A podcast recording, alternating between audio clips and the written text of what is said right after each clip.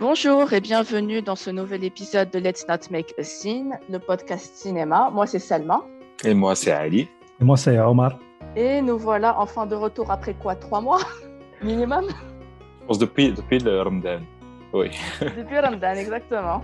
Pour un nouvel épisode dédié aux films qui nous ont ta ta ta provoqué. Et Yes. choqué. Et choqué. Aussi, beaucoup. Donc, tellement on était choqués que maintenant, on a un épisode pendant trois mois. Donc, on était Exactement, c'est sous le. Ouais. Franchement, quelques-uns, euh, je suis toujours sous le choc pendant qu'on enregistre. Et donc voilà, avant de lancer les festivités, euh, messieurs, vous avez fait quoi, ou plutôt vous avez regardé quoi euh, ces deux beaux ces derniers mois? Euh, moi, moi j'avais, euh, bon, pendant le ramadan, j'avais le challenge de Ramadan. J'ai vu 30 films Hein pendant, trois jours, pendant 30 jours. Et, euh, wow. Et euh, j'ai commencé Six Feet Under pour la première fois. Mhm. Euh, et euh, oh, pas mal de, de, de first, uh, first watches and rewatches. Ah, tiens, on a pas mal de first watches et and rewatches. Euh, Wakala, j'ai pas vu un film, pas surtout pendant Ramadan, qui date d'avant 2000. Je les noirs et blancs ou les, euh, les classiques. Et ces derniers mois, le, le trou noir euh, les films et les séries coréennes. D'où je n'arrive pas à sortir. Je suis sortie une ou deux fois pour regarder euh, In the Heights ou euh, quelques classiques, euh, quelques documentaires sur Moby ou sur Netflix. Et j'ai essayé de regarder Cruella au Laken. J'ai pas pu. C'était pas possible. Pourtant, j'adore Emma Stone. Et j'ai tenu à 10 minutes devant Cruella ah bon, moi, j'ai pas Mais- vu. Euh, c'est pas la peine. Les, les films Disney, les films live action, sont, je sais, je, ils sont déprimants. Il n'y en a pas un de bon pour l'instant. Après, on verra ce que ça donne après, mais bon, pour l'instant, il n'y en a pas un de bon. Donc voilà, beaucoup, beaucoup de, de classiques et de, de First Watch. Et dans ces trucs coréens que tu as vus, il y, a des- il y a des choses que tu, que tu recommandes? Euh, J'ai enfin vu Memories of a Murder de Bong Joon-ho, le Ouais. deuxième film de Bong Joon-ho. Euh, incroyable, Masterpiece. vraiment. Zama, de se dire que c'est son deuxième film, c'est impressionnant. Ouais. Zama, C'est la- son la meilleur. technique. Je, franchement, je ne sais pas si je le préfère à Parasite ou là-dedans. It's, Euh, euh, C'est. Zama, la technique, le scénario, les acteurs, c'est c'est incroyable pour un deuxième film. C'est c'est vraiment c'est très dans mon top euh, 50 de, des films préférés.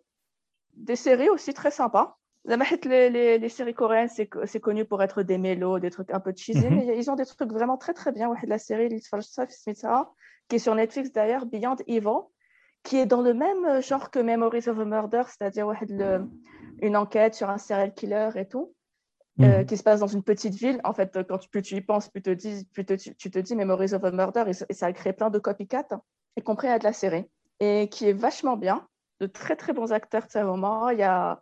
C'est c'est marrant, ça donc les acteurs qui, qui font des mélos très cheesy, tu les retrouves au cinéma. Enfin, c'est donc les, les acteurs que tu retrouves dans des grands films coréens qui sont dans ces séries-là. Il y a une actrice qui était dans Burning, par exemple. Mhm. Et euh, c'est vraiment bien. Franchement, je recommande. Je vais checker la série Mm. si j'ai le Et temps. toi? Moi, j'ai pas, j'ai pas vu grand-chose. Enfin, j'ai pas vu. euh, J'ai vu, j'ai revu les, j'ai vu ou revu les films qu'on qu'on va présenter aujourd'hui. Euh, en termes de trou, euh, de trou noir, moi, je suis euh, tombé dans le trou noir de, de, de, de la série des films Le Parrain, Ah ouais. euh, que j'ai revu deux fois ces derniers mois.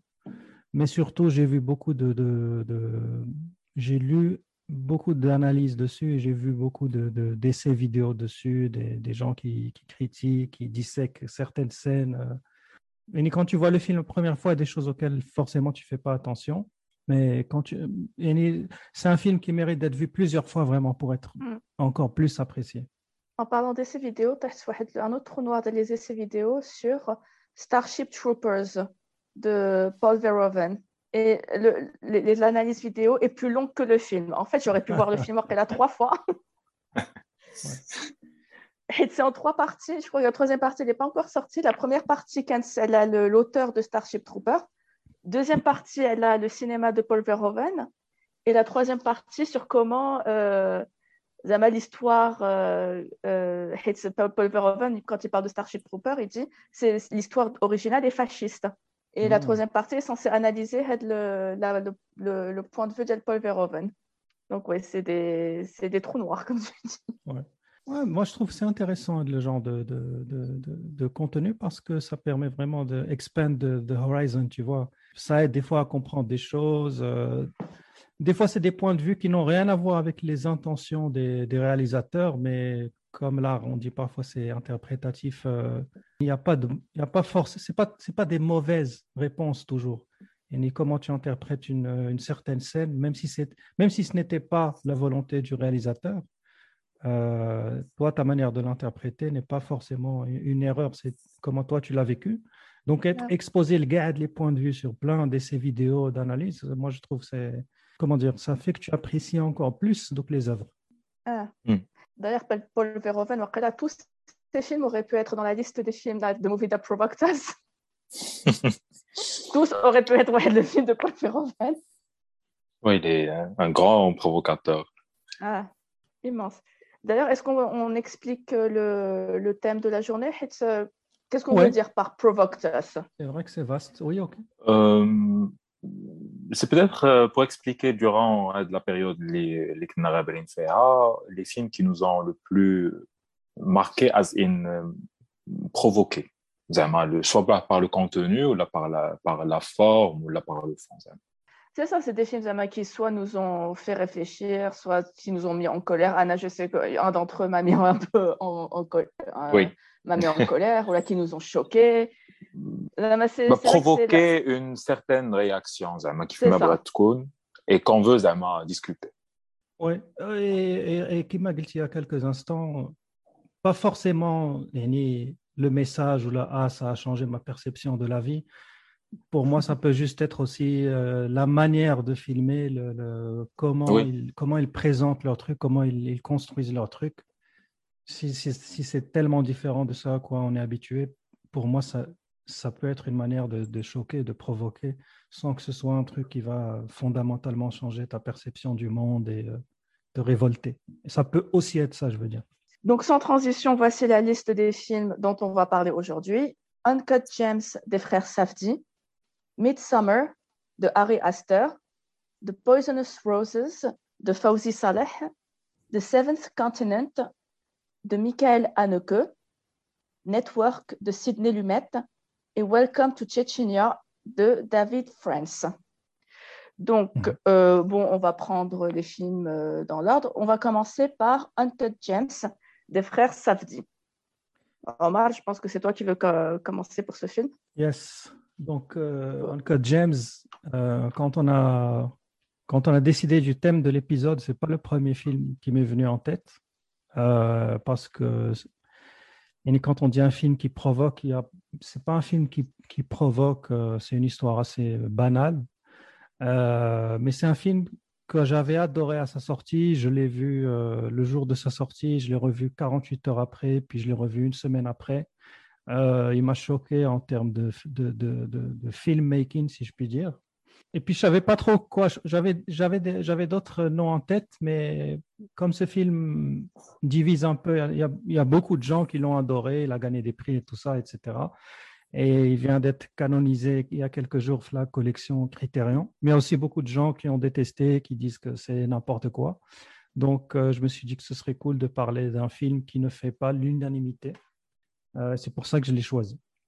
Et donc, Uncut James, euh, donc ceux qui l'ont vu immédiatement savent de quoi il s'agit. Euh, c'est vraiment une question d'intensité et de rythme. Pour ceux qui ne l'auraient pas encore vu, ça raconte l'histoire d'un, bijoutier juif à New York, joué par Adam Sandler. Et, et c'est un flambeur, un parieur. il a beaucoup de dettes, il joue avec l'argent, il prend que des mauvaises décisions c'est pas très intéressant comme histoire, je trouve, euh, mais le Sandler a, fait une excellente performance. Euh, et puis je reviens à ce que j'ai dit, c'est le rythme du film qui est vraiment dingue. Ça commence euh, à 100 à l'heure et ça ralentit à aucun moment. En fait, dès les premières minutes du film, ça commence déjà à te mettre un stress et ça n'arrête pas jusqu'à la, toute fin du film que qu'on ne va pas spoiler évidemment. Et moi, c'est ça qui m'a, c'est ça qui m'a vraiment marqué dans, ce film. Et en regardant ces images, il y, y, a des choses qui changent dans ton rythme cardiaque. Euh, peut-être tu vas commencer à suer, à stresser. À, euh, limite, c'est un film que j'aurais aimé. Peut-être pour la promo, ils auraient pu faire voir ce film à des gens avec euh, leur mettre des capteurs dessus et suivre le, la progression cardiaque et respiratoire. Et pour moi, c'est presque, enfin, j'exagère, mais c'est presque Fury Road, Mad Max Fury Road, sans les voitures. Euh, et c'est pour ça que, c'est pour ça que je l'ai sélectionné. Mais c'est une structure classique d'un film où tu as des hauts et des bas, tu as des moments c'est très intense, puis ça redescend un petit peu, puis il y a un build-up, puis ça remonte, puis ça redescend. Là, ça n'arrête pas du début à la fin. Et ça, ça m'a impressionné parce que c'est pas quelque chose qui est facile à faire. Si tu, en surface, tu vas dire à tout le monde parle en même temps et tout, mais quand même, il faut coordonner un peu les sons, les speeches des gens. Euh, comment dire? Même s'ils se chevauchent euh, quand ils parlent, tu, quand même, on arrive à tout, à tout, à tout entendre. Euh, et puis, Jonathan Sandler, qui, a, qui, porte le film, c'est le, le, rôle du personnage. Dès, que le, dès que le gars voit comment il est dans sa nature, il te met du stress. Et donc tout ça, ça, ça, ça, monte, ça fait de la cacophonie. Et la dernière demi-heure, tu ne sais pas ce qui va se passer. C'est pour ça que j'ai choisi ce film. Et je pense qu'il faut le voir au moins une fois, vivre de l'expérience cinématographique. Le film, ça fait partie de les films que je regrette de ne pas avoir vu au cinéma. انت شفتيه au cinéma ou là non non sur شفتوها في الدار Netflix. dit que la dernière demi-heure comme tu as dit euh, apparemment, dans les salles de cinéma, c'était de la folie. Ah, ah j'imagine. Euh, c'est ça, c'est comme tu disais, c'est un film qui a 200 à l'heure pendant, une, pendant deux heures. Tu, euh, Zama, c'est le chaos et la panique. Ah oui, ah oui. c'est chaos et panique pendant deux heures. Et euh, ah non, je, je, je, les frères Savdi, j'avais beaucoup aimé avec le film avant avec Robert Pattinson, Good, Good, Time. Times, Oui je, je pense que je le préfère un petit peu à Uncut James. Mhm. Après, j'adore Robert Pattinson. Donc, après là, c'est ça, comme tu, tu, as raison, Adam Sandler, il tient le film euh, en entier. Même les acteurs euh, secondaires, l'actrice qui fait sa, sa, maîtresse, la Julia, elle est excellente. Euh, tous les acteurs secondaires sont, sont très, très bons. Euh, Lucky Stanfield, The Weeknd. Le joueur de basket, Kevin Garnett, ah, qui a bien joué aussi. Exactement. Et en plus, je, je, regardais une vidéo l'autre jour où les frères Safdie expliquent qu'ils ont dû réécrire plus de 100 fois le scénario. Hate, euh, à chaque fois, ils devaient adapter. Euh, Thomas, il voulait absolument un joueur de basket dans le rôle du basketteur. Mhm. Du coup, à chaque fois, il leur adapté un, un, un joueur. Donc, à un moment, ils avaient écrit pour un joueur. Une deuxième fois, il devait le réécrire pour Kobe Bryant. Et à une époque, il voulait, bon, euh, à une époque, il voulait euh, jouer de la comédie. Ils ont dû complètement tout changer parce que le scénario devait être réécrit autour d'un match de, basket. Mm, des Lakers. Exactement. Et c'est à la fin que, voilà, ils ont décidé de. moi, ils voulaient un joueur qui était encore en activité. C'est à la fin qu'ils ont choisi avec le, le joueur euh, Garnett. Ouais. Et euh, c'est ça, en fait, avec le scénario, ils ont dû l'écrire ou le réécrire euh, plus d'une centaine de fois. Hmm. Mais c'est un bon choix, Kevin Garnett, parce que euh, moi, je regarde la NBA aussi. Quand il jouait, c'était un gars qui était justement très nerveux, très agressif. Si ça avait été Kobe Bryant, Kobe Bryant, c'était quand même une star planétaire. Peut-être qu'il aurait pris trop de place. Kevin hmm. Garnett, c'est une star, All-Star, MVP, etc mais je trouve qu'ils l'ont bien casté. Ils ne vont pas overshadow Adam Sandler. C'est comme si tu disais ils vont prendre Jordan ou un truc comme ça. De toute façon, Adam Sandler, le, le rôle, il est un overshadowable. Ah oui, c'est J'invente des mots. Ah, c'est dingue. Ah, Et ça fait plaisir parce que le gars, même sa carrière, euh, bon, il faisait des comédies, souvent moqué, etc. Donc ça fait un peu un comeback story. Tu dis même, est-ce qu'il n'a pas fait un mauvais choix de carrière? Parce que ce rôle, on dirait que, on dirait que ça lui va tellement naturellement en fait. Adam Sandler, je pense que c'est un mec. en fait, il fait des films. Une fois il fait des très bons films une fois de temps en temps. Il a fait Punch Drunk Love, ma, euh, Paul Thomas Anderson. Il a fait quand il fait des rôles dramatiques, il prend souvent de, très bons rôles. Ou dans les comédies, euh, même lui, je pense qu'il s'en fout un petit peu. Ouais, Il fait juste ses films pour rigoler avec ses potes. Oui, c'est ça. Ça lui rapporte, c'est ça, ça lui rapporte une tonne d'argent. Et après, une fois de temps en temps, il peut faire des films où il est payé rien du tout, où il fait, où il reçoit des prix, où les gens se souviennent que c'est un très bon acteur. Ouais, tu sais. Je pense que ouais, il vit vraiment, franchement, il vit sa vie euh, comme il le sent. Oui. Ando, euh, ah, une, euh, c'est très cool dans la vraie vie. Ah, exactement. Il y a une vidéo qui circule ces dernières semaines où tu le vois ben justement en train de jouer au basket avec des, avec des machines est machines protégées avec des potes. Il joue avec des gens dans la rue. Euh, il joue 55 tranquille, pas de problème. Sinon, Gobela, Good Time. Mais si tu mm. remarques, Good Time aussi, c'est un film qui va vite. Surtout le début, là, quand ils sont poursuivis, puis qu'ils vont. Euh, euh, je crois qu'ils sont poursuivis, ensuite ils vont se cacher, je sais pas quoi, il y a un hôpital, ensuite ils se cachent dans une maison. C'est un, un, film qui va vite et certainement qu'ils ont utilisé de l'expérience pour faire un code James. Justement, il y avait l'interview de Robert Pattinson où il disait avec les réalisateurs, on a euh, le genre de cinéma, on l'appelle le cinéma panique. Ah, c'est juste la panique pendant deux heures. ça fait, c'est le genre d'Elhom. Oui, mais c'est ça, parce que le film, c'est pour ça que je dis c'est une expérience. Si je te dis, je sais pas, Usual Suspects, c'est une expérience aussi où euh, on te ment pendant une heure et demie. À la fin, on te, on te dit, ah ben non, voilà le truc. Quand tu revois le film, tu dis, bon, il y a plein d'incohérences et tout, mais ben, je t'ai dit que l'expérience, il faut le faire au moins une fois. c'est ça. Ellie, tu as un avis Uncut James? Après, je pense, euh, après Good Time, euh, je m'attendais à cette expérience par les Safi, parce que c'est very similar la forme, peut-être. Mm. Euh, alors, euh, moi, je n'ai pas vraiment trouvé ce film provoquant. Et anyway, je l'ai bien aimé, je l'ai adoré. Je ne vais pas dire euh, que c'est un film qui choque ni dans sa forme ou dans son contenu, ou peut-être. Quelqu'un qui fait After Hours, que je considère un des meilleurs films de Scorsese. Et, à, chaque fois, je me dis que Scorsese did it before.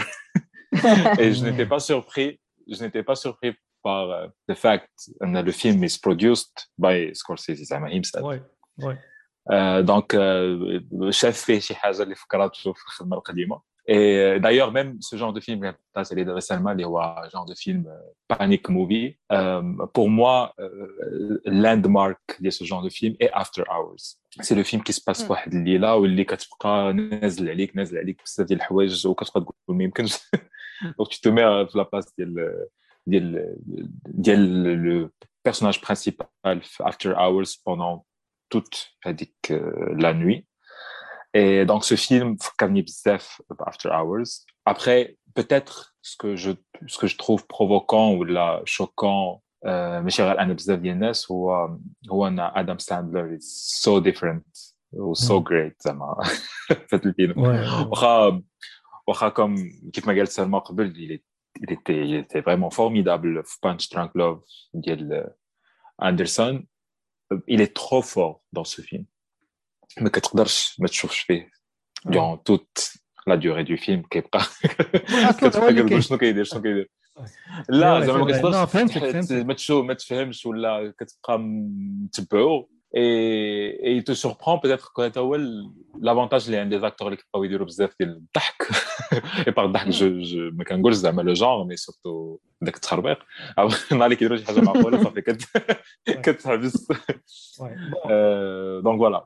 C'est vrai que des fois, il y a des, gens qui sont souvent dans la comédie et puis vont vers le dramatique. Ça quand ça marche, ça, marche très bien. Ça fait un super effet, mais des fois, des fois, des fois, ça floppe. Je pense là, euh, ça me passe par, par, la tête. Euh, True Detective, euh, la deuxième saison, ils avaient casté Vince Vaughn, je crois, pour euh, si j'ai bon. Ah, hmm. c'était pas un comédien, on va, on va rien dire, mais ça n'avait pas bien marché en tout cas. Il s'est rattrapé après avec le film où il bastonne du monde en prison. J'ai plus le titre en tête. Mais Fadik True Detective, ça n'avait pas bien marché, je trouve. D'ailleurs, Adam Sandler, il, était, il, a clairement été snob de Zamal, le fait de ne pas avoir été nommé aux Oscars pour Uncut Gems. Pour que finalement on se retrouve mal. Je connais, c'est qui donc l'acteur qui était les, euh, avec le film Les, les, euh, les deux papes. Jonathan Price, ah, il, a eu, il a eu la nomination pour The Two Popes sous laquelle Adam Sandler pour Uncut James? Non, j'ai Ouais, ben, je pense que son CV lui, lui, le, le défavorise. Euh, dit que je crois que c'est THR qui fait donc les articles quelques semaines avant les Oscars je ne sais plus comment ça s'appelle, quand, quand, quand, des votants parlent anonymement et disent ce qu'il a envie de dire. Oh, je ne sais plus comment ça s'appelle, on retrouvera le nom. Et il y en avait un qui avait parlé justement de Sandler, Galion Bon, Sandler, oui, euh, très bon rôle et ça mériterait une nomination. Mais euh, il n'a pas assez fait de, trucs bien avant. Je hack ta nomination. Il y a une file d'attente. Mais il faut avoir quand même fait pas mal de choses. Après, on te donne la nomination. En tout cas, avec le votant, c'était sa manière de voir les choses. moi, je ne suis pas forcément d'accord avec, mais à Hollywood, ton CV, quand même, il parle pour toi aussi. C'est ça.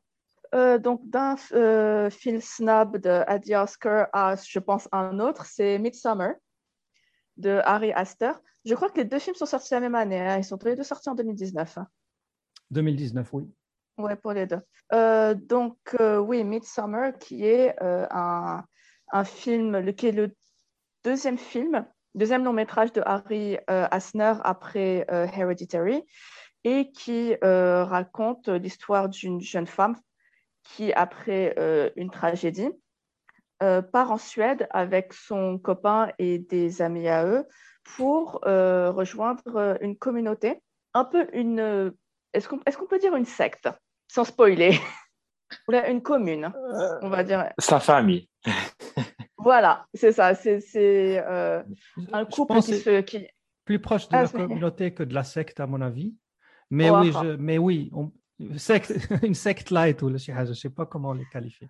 Mais c'est une communauté voilà, qui a gardé des traditions ancestrales. C'est ça, donc euh, qui euh, partent en Suède avec des amis pour rejoindre la communauté de l'un d'entre eux euh, pardon, et pour assister à un festival local. Et là, shenanigans happen.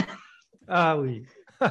pour être, euh, comment dire, pour, euh, pour ne pas trop spoiler. Ça va être dur de parler d'un sans spoiler, tu as raison. C'est très hmm. compliqué de parler de ce film sans spoiler. En plus, il a été mimé à mort. Ouais. Donc, je pense que malheureusement, beaucoup de gens ont été spoilés à cause de, des mimes ou toutes les blagues autour de ce film. Euh, euh, c'est un film qui est provoquant, un peu comme dans Uncle Jane, par sa mise en scène. Euh, alors, c'est le deuxième film de Harry Astor, qui est un réalisateur de, de films d'horreur et qui est, voilà, est-ce que, donc, réalisateur de films d'horreur ou réalisateur, de films de genre je pense que c'est plus dans, les films d'horreur pour lui. Et ce qui est provoquant, en fait, le, le film, c'est un peu comme Uncle James, c'est la mise en scène ça se passe en pleine journée, pendant presque deux heures. C'est en plein soleil, et c'est pendant le solstice d'été euh, en Suède, où il fait nuit peut-être une heure dans, toute la journée. Euh, c'est des images ultra violentes qui se passent dans un décor paradisiaque. Et tu, es vraiment au milieu de, de, la campagne, tu es au milieu de gens blonds aux yeux bleus et qui tu es confronté à certaines des images les plus violentes que tu peux voir euh, au cinéma. Euh, les acteurs sont très très bons, surtout Florence Pugh qui euh, tient ce film. Les, les, seconds rôles sont aussi excellents. Il y a beaucoup de second rôles dans le film. Il y a l'acteur qui joue son, son copain Jack Raver, je crois. Je crois que c'est son, son, nom de famille. Will Poulter. donc voilà, il y a de, de très bons second rôles. C'est vraiment Florence Pugh qui tient le, le, film et qui, euh, qui est extraordinaire. a son personnage, bon, on va pas spoiler non plus, où elle vit une tragédie horrible, genre la pire chose qui puisse arriver à, à, qui que ce soit. Et euh, tu, tu, enfin, c'est très étrange. Hiya, elle, elle, c'est presque une thérapie pour elle, le, le, le festival. Et Hiya, elle, tu sens qu'elle est en train de confronter ce qui lui est arrivé pendant qu'autour d'elle, des choses horribles sont en train de se passer. Et euh, c'est vraiment, elle est, elle est vraiment extraordinaire, le film, et il y a vraiment une, il y a de la tension autour de ces festivités, Et en même temps, au milieu avec la tension, tu as tout un film sur le deuil, sur la, le, le fait de confronter euh, sa tristesse, voilà, avec la tragédie. C'est ça, ça que j'ai trouvé très intéressant en fait, le film. Et, et j'ajouterais même un troisième élément, qui est la relation avec euh, son copain, à qui peut-être on pourrait décerner le, titre de un des pires copains qu'une jeune femme pourrait avoir. Et c'est un salopard, 5 euh, étoiles avec le mec euh, qui la manipule, euh, qui, qui, qui, la met en position de, victime, non, pardon, qui se met lui en position de victime, comme si c'est elle qui, qui, lui faisait des, des choses. Je ne veux pas entrer dans les détails, mais cet aspect est très important dans le film aussi. Et, et on voit aussi dans le film comment la meuf, j'ai plus le nom du, du personnage, comment elle évolue, comment elle se libère petit à petit justement de la relation toxique avec le copain qui est aussi influencé par ses potes. Euh, il y a beaucoup de thèmes euh, intéressants. Oui, c'est un film d'horreur, mais il a aussi fait rentrer à l'histoire de un film sur une. Euh, c'est un film qui parle aussi d'une rupture amoureuse et je trouve que le gars a brillamment mélangé les, les, deux trucs. Il ne s'est pas juste limité à l'horreur. À ce qui paraît, enfin, ce qui paraît, non. Oui, au moment où il commençait à réfléchir à ce film, justement, euh, il a dit qu'il passait justement lui aussi par une rupture amoureuse. C'est pour ça qu'il a mis un peu de ça dans le film aussi. Et quelle rupture amoureuse fait le film Waouh Ah, rupture dans, dans tous les sens du terme. si toutes les ruptures étaient comme ça, waouh, on serait... ça serait compliqué. Euh, je pense que comme les plus grands films d'horreur, euh, en général, c'est qui concerne les éléments d'horreur, les canaux, c'est surtout c'est une histoire qui اللي كتصدر على زعما more interesting things donc euh, et voilà donc متفق مع عمر parce que parce que le film c'est même c'est un exercice en matière de film d'horreur le style et même de l'innovation, vu que Jim Campbell Snahar, mais vraiment, ah, mais vraiment, Ken avec euh, tout ce qui est Galbub Kits, euh, Doutlam et tout, donc c'est plus in daylight. Euh, mais pas que ça, parce que le film Amr, des histoires, tout un passé, ou vous avez la manipulation, mais le film déjà. Les fois, durant les scènes, ben, on a des, je veux dire, sneak peeks, elle a what was happening ولا شنو غيوقع ولا هذا donc je trouve le film très intéressant من هذا le côté en tant que film d'horreur en plus ouais. je trouve même que sincèrement to watch this film is the closest we can get to getting high without taking any drugs Ouais, je me rappelle, je le cinéma, j'ai vu, j'ai vu le cinéma, heureusement. Et, et j'ai l'impression que, j'ai l'impression que, tellement, tellement, tellement, ce film, ah, c'est, c'est vraiment dingue. Oui. Euh, c'est vrai que Magal Selma, au début, quand même, le...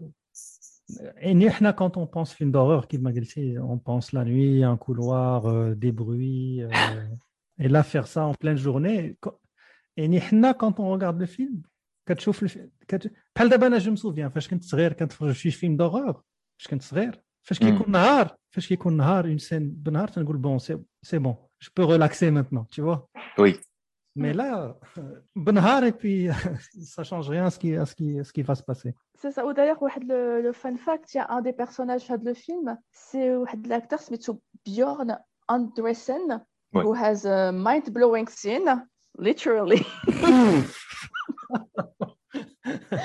literally. où il euh, va y avoir un documentaire sur lui bientôt qui s'appelle ouais, c'était un, jeune acteur. Ouais, c'était un enfant acteur les Ken Fahad le film de Vince Conti Smithou Death in Venice ah oui. Ah mort à Venise. Où oui. euh, le, le documentaire sur lui qui s'appelle The Most Beautiful Boy in the World qui va sortir cette année. Donc Et apparemment c'est un film ah oui, oui, oui. Enfin, c'est un film qui est très choquant apparemment parce que c'est déjà chaffonné sur Sundance cette année. Et, euh, et l'histoire, déjà, le, le, le, le mec, Rebr, a le Midsommar, je pense, pour cette scène. Euh, if I'm not mistaken, Zama. Et après, euh, le, le film d'Elvis Canty, très, euh, is major. Mm-hmm. Et, et le, le, le, et l'idée du film Can't Shui a avancé à l'époque, parce qu'il y avait, euh, c'est un film sur euh, un homme qui est âgé, où il est fixated on the little boy. Oh God. Donc euh, pendant pendant toute voilà, c'est ça le film, c'est ça Mort à Venise. Donc je pense que... Donc c'est Petite Mort à Venise. Oh oh. oh Donc, j'ai l'impression que, que, que, ce film, ce documentaire, euh, a un le potentiel pour être un très, très grand film. Donc, ah, c'était lui qui jouait le petit garçon? Oui, oui. Ah, Et qui, pour une raison, a été traumatisé par, ce, par, ce, par cette expérience. Ça m'a no, no, no shit. Ouais, bah. Ouais, ça m'a. Ça. Et qui est, euh, euh vous avez un petit, petit clin d'œil pour euh, les geeks euh, de, de, de Twitter. Ouais, il a inspiré les. après, il est devenu une star au Japon où il a inspiré les animés japonais. Oh, wow. avec le, dans les animés japonais, parfois tu as des personnages masculins qui sont un peu efféminés, qui ont les cheveux blonds, les grands yeux bleus ou oui. et c'est inspiré par lui. Ah, d'accord, je ne savais pas. Même un petit fun fact. Hmm, donc, il faut, il faut voir ce documentaire quand on y aura accès. C'est ça. Et il faut voir Midsummer aussi. Ouais. Et il faut, voir, euh, il faut voir aussi les courts-métrages d'Ari Aster parce qu'ils sont. C'est vrai. Ah, oui. They are something. oui, il est vraiment très créatif, le gars. Je veux juste dire un truc. D'abord, quand on voit Midsommar, premier réflexe qu'on pourrait se dire, on va se dire, ouais, le gars, il est fou, tu vois, ah, il est dingue. Mais en fait, a des centaines d'heures de recherche et de travail derrière ça. C'est pas un gars qui, justement, il, sort des, idées comme ça, comme un magicien sort un, lapin du chapeau et dit non, non, il y a beaucoup de travail de recherche. Je me suis documenté sur ça après avoir vu le film. Le gars a voyagé en Suède à plusieurs reprises. Il a, il a visité des musées, il a visité des villages, il a, il a, il a collaboré avec des, des, des, artistes suédois, des décorateurs suédois pour, faire naître la, la, communauté qui n'existe pas dans le, monde réel. C'est un amalgame de plusieurs, euh, inspirations suédoises, euh, nordiques, qui créent justement tout, tout, ce résultat à la fin. Ah, tu, tu, voyais déjà avec le, le travail d'Isama autour de la mythologie Hereditary, où euh, tu sens que c'est un mec qui est très intéressé par les, les, cultures païennes, donc les vieilles culture, les, euh, les vieilles mythologies. Euh, mais tu, tu, tu sens ça euh, avec la, le tout ce travail de recherche, ces films. Oui, oui, oui. Pas pour faire la publicité d'un autre podcast, mais je vais le faire quand même.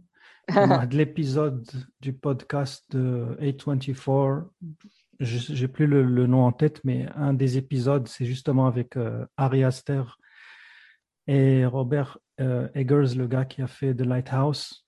Euh, et The Witch. Et The Witch, pardon, oui, au début. Euh, c'est un épisode, c'est une discussion entre deux euh, qu'il faut. C'est des jeunes là qui montent à de la, de la vague, entre guillemets, smart horror, qui discutent entre eux. C'est très intéressant, il faut l'écouter aussi.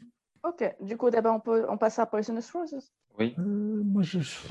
Là, tu veux terminer un truc, non, tu veux dire une dernière chose Non, moi, Midsommar, on, mais on, doit rester en 10 minutes, on reste en 10 minutes.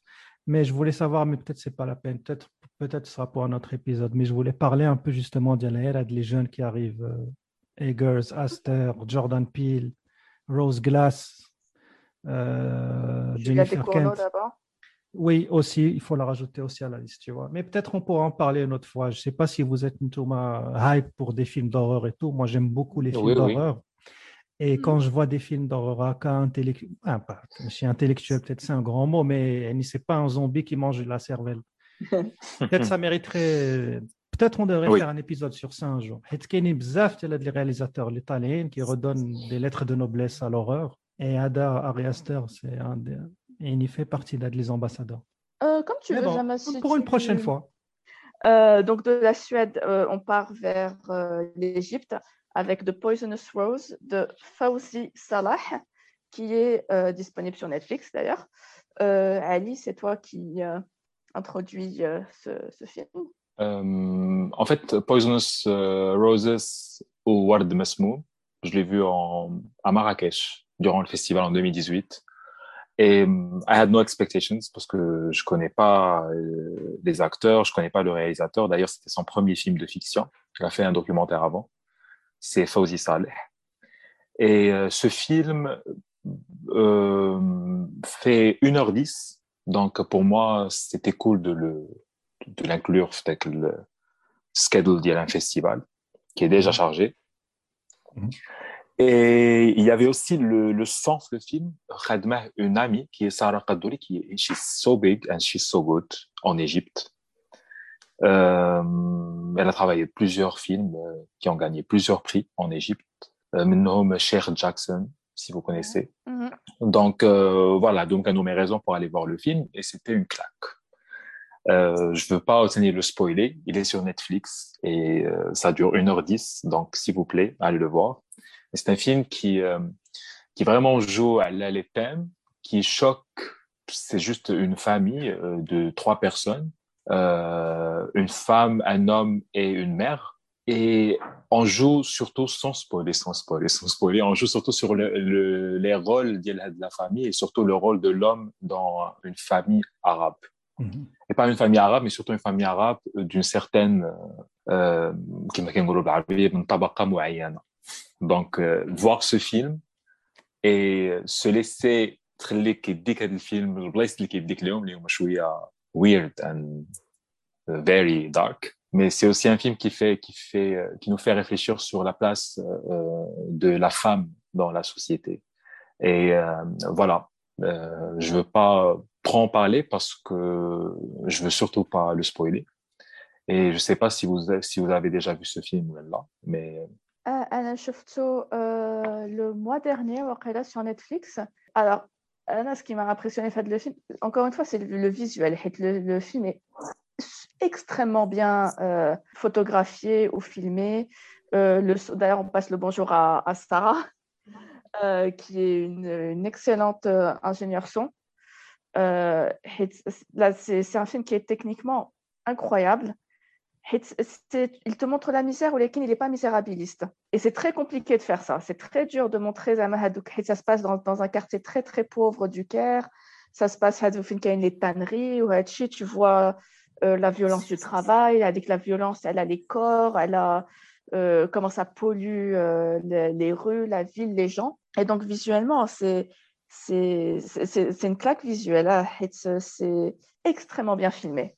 Sinon, l'histoire, je t'avoue, Anna, j'ai pas, j'ai, pas pris avec le, message, elle a la place de la femme euh, dans les sociétés arabes. Anna, j'ai plus vu ça comme une histoire. J'essaie de pas trop spolier, ou l'histoire du frère et de la sœur, et une relation un peu étrange entre euh, le, la sœur et le, frère. Après, c'est peut-être moi, c'est peut-être euh, mon interprétation à moi de le film. Lakin, c'est euh, euh, les acteurs sont, sont, très très bons, mais j'ai, euh, tu, tu, as presque de la gêne pendant tout le film. Et, bien. Ah, c'est ça, tu, tu, un peu, tu te poses des questions à la le, le, les frères, le frère et la sœur. Tu te demandes pourquoi la sœur est comme ça avec son frère. bon, est-ce qu'on spoil quand on dit que c'est quelqu'un, c'est un, c'est un petit con? un petit peu quand même. Euh, mais c'est ça, en fait, c'est-à-dire que la, la, relation entre, la relation entre les, de, de cette famille qui, qui, est un peu bizarre. Euh, bien le personnage euh, dans, dans, dans le film, est-ce qu'on spoil quand on dit, quand on dit qu'il y a le frais dans ce film qui est un peu le personnage euh, fantasmagorique et tout il y a, aussi le petit mélange des genres entre film social ou film presque un petit peu fantastique, euh, un, un, truc un peu euh, euh, magical realism. Mais voilà, j'ai pas eu le même effet que toi. J'ai pas, pas eu la même interprétation que toi sur ce film. Euh, en fait, mais c'est déjà euh, ce que tu viens de dire est très intéressant parce que c'est ce qui fait la force du film pour moi. Euh, et généralement, ça me bah, le genre de film qui la blurred lines, les personnages après mid mid film, tu as l'impression que alors qu'il y a une autre version des choses. Mm. Et je trouve ça très très intéressant Euh, il y a plusieurs films اللي داروا soit qu'il a بالوقت soit qu'il a les personnages soit qu'il a شنو واقع durant les films les événements et هذا كيلعب بهم كاملين je pense من غير الوقت mais عندهم contrainte ديال الوقت quand même في الفيلم je vais pas mm. je vais j'essaie de ne pas spoiler parce que j'ai l'impression que si je spoil ونهضر في دقيقه ما نعرفش نهضر مزيان وغنسبويل اللهم بليز واتش اي le film كيف ما قلت لكم قصير وزوين وكاين في نتفليكس après ouais on peut le on peut le discuter ensemble après moi, moi je l'ai pas vu malheureusement je l'ai pas trouvé sur Netflix local et j'ai trouvé une version sur YouTube mais le son était décalé de plusieurs secondes Bon, ben, hmm. une autre version sans les sous-titres et je comprends pas l'égyptien. Donc, euh, c'est sûr que ça donne envie, là, ce que vous dites, ça donne envie de le voir, mais bon, on verra si j'arrive à le retrouver. Mm. Euh, est-ce que vous pouvez, sans spoiler, m'expliquer pourquoi le film s'appelle euh, Poisonous Roses ou pas Très bonne question. oui. Non, vas-y, vas-y. Oui, oui. انا نسيت نسيت وحاولي تفكريني جو بونس كو غتفكريني دابا C'était Hadek il utilise des roses en fait pour jeter des sorts sur les sur les gens. Je crois qu'Ed les roses, elles sont utilisées. Poisonous Rose, c'est à la fois la fille, le personnage principal, ou c'est donc les roses qui sont utilisées pour, euh, pour jeter des sorts. Hmm, oui, après, if we can use the fun fact to close le film, euh, l'actrice principale est la sœur euh, d'une autre actrice et chanteuse très connue, c'est Ruby. C'est sa sœur. Ah! Ouais. D'accord. Ok. Sympa. Elle, Alors... eh ben, elle, est, elle est très bien. Oui. Et c'est avec Poisonous Rose que se termine la première partie de cet épisode. En effet, au moment de l'enregistrement, on s'est rendu compte qu'on avait passé beaucoup trop de temps à parler des films euh, qui nous ont choqués. Donc on a décidé exceptionnellement de diviser cet épisode par deux euh, pour éviter de vous retrouver avec des épisodes de 2h30. Rendez-vous donc la semaine prochaine pour la deuxième partie de cet épisode où on parlera cette fois de The Seventh Continent, Network et Welcome to Chechnya. Merci pour votre fidélité et à très bientôt pour la suite de nos aventures cinématographiques. Ciao